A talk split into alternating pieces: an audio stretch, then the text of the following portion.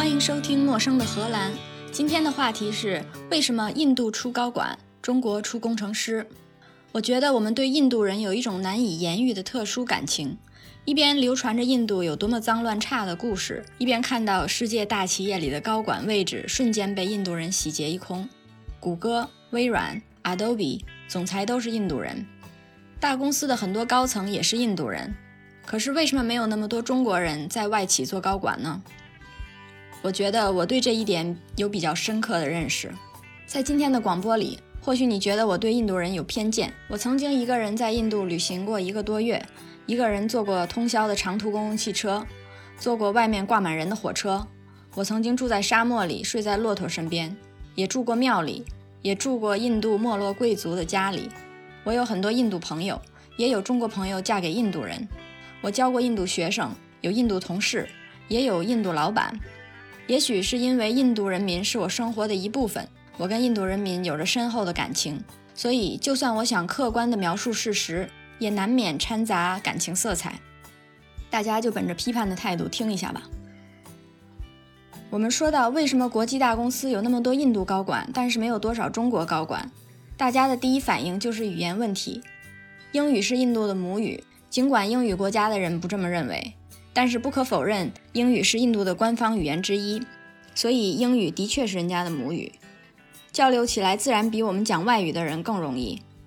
第二就是中国比印度经济发达很多，所以国内有很多机会，而且中国市场也很成熟，有抱负的人不一定要在外企实现梦想，回国创业或者在国内的大企业任职高管都是不错的选择。但是印度国内的机会比较少，所以大部分有抱负的管理人才不得不在国际公司实现自己的人生目标。这两个原因比较显而易见，我们不讨论这两个。我有其他论点可以解释为什么印度出高管，中国出工程师。提到印度人，第一印象就是他们非常能说。开始我觉得是因为他们的印度英语说得非常快，给我一种错觉，他们能说。但是多年体会之后，我发现他们是真的很能说。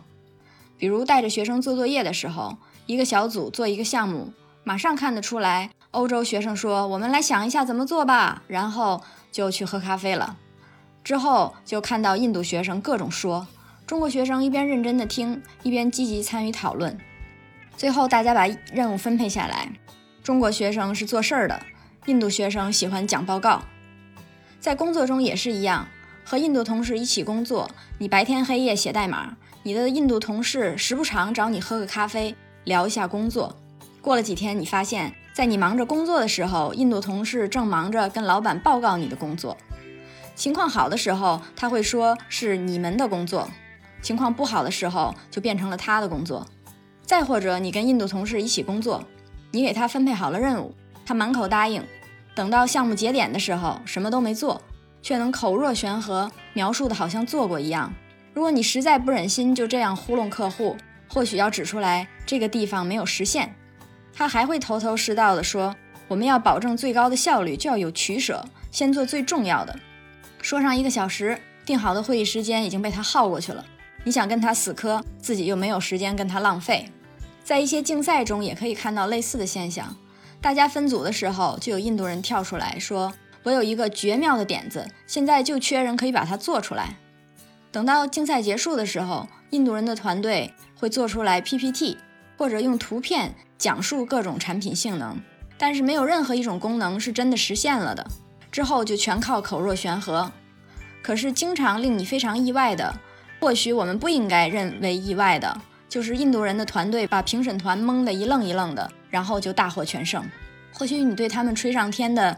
性能表示怀疑，说性能夸大这么多，你不担心到时候做不出来吗？印度人会说：“我不会去做这个的，会有别人做的。”多年以来，我就特别讨厌印度人这一点，光说不干，偷奸耍滑，占别人便宜，而且还占得光明正大，没有半点心虚。直到有一天，我从根本上明白了为什么会这样，我就释然了。在我们的意识形态里，勤劳勇敢、踏实肯干，一分耕耘一分收获，做好本职工作才是美德，做出来的才算是贡献。我们从心里边讨厌光说不练的人，这也是我们讨厌印度人光说不练的原因。可是印度人的价值观和我们刚好相反，他们认为说是贡献价值的方法，谁能说谁就对这个小组的贡献大。实际上，他们并没有偷奸耍滑，他们也是在尽最大的努力做出贡献，只是我们的价值取向不同。他们认为说是最大的贡献，我们认为做是最大的贡献。印度人为什么这么迷恋说呢？我觉得从根本上还是要看信仰。关于信仰，我们大部分不是相信儒释道，就是信仰共产主义。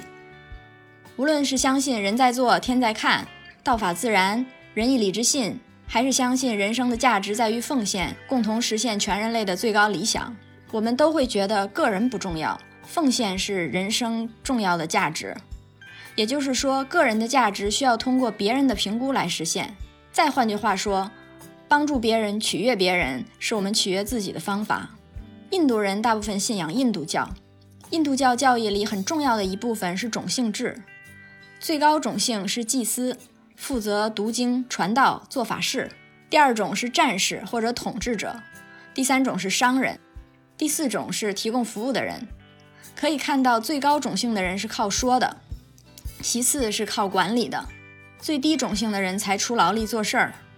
而且辩论也是很重要的宗教活动之一。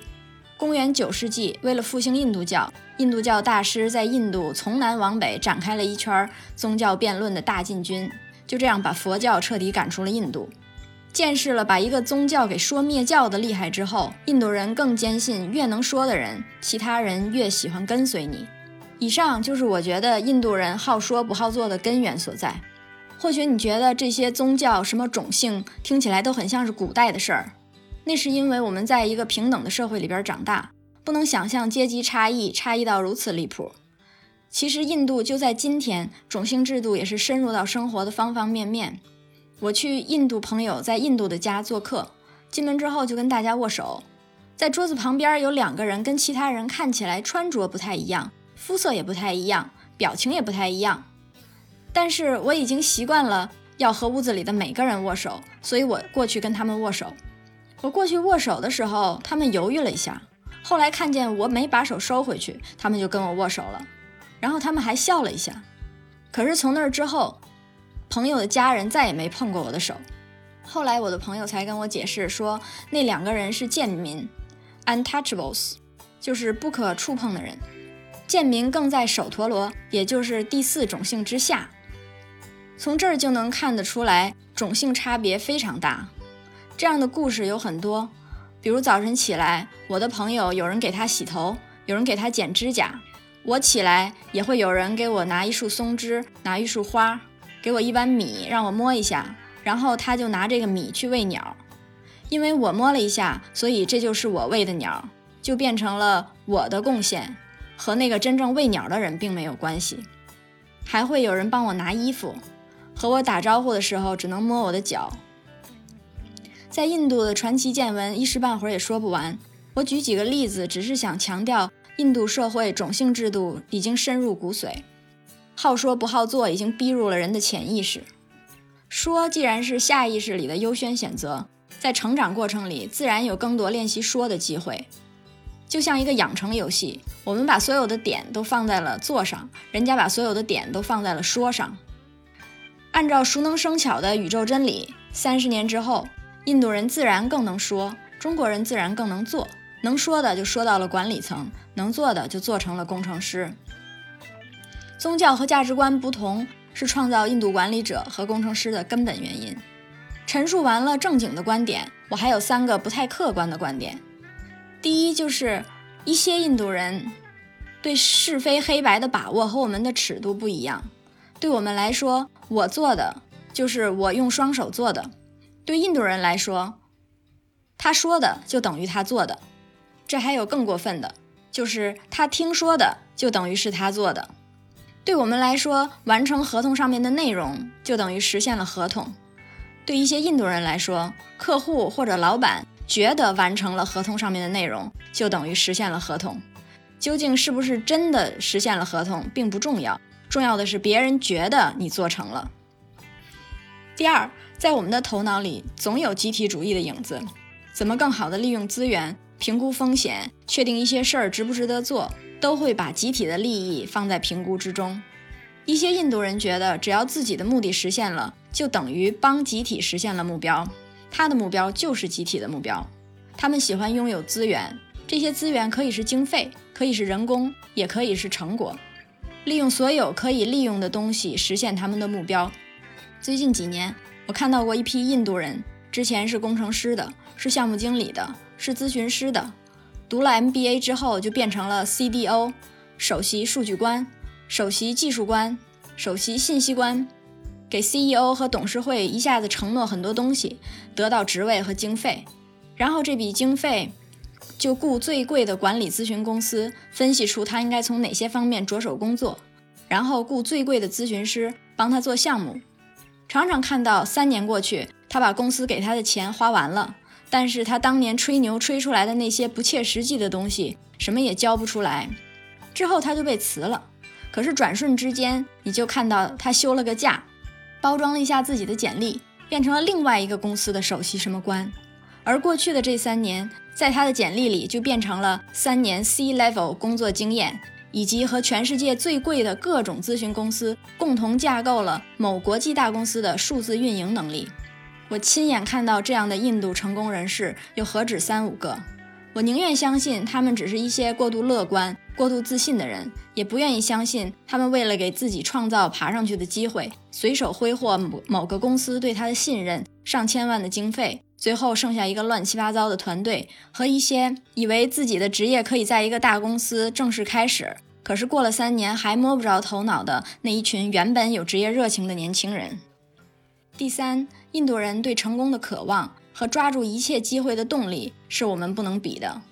那些在苹果、谷歌、微软公司门口蹲守几天，只为了有机会见到 CEO，能上前推销自己五秒钟；还有人花几千美金去参加大企业的年会，为了在年会上可以找到人引荐他进入这个公司。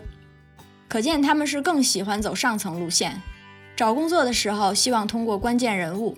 实习生一进公司，也不急着要找项目做，只是忙着楼上楼下的喝咖啡，认识各种人。经常可以看到中国人在埋头工作的背景里，是印度人在和别人喝咖啡聊天儿。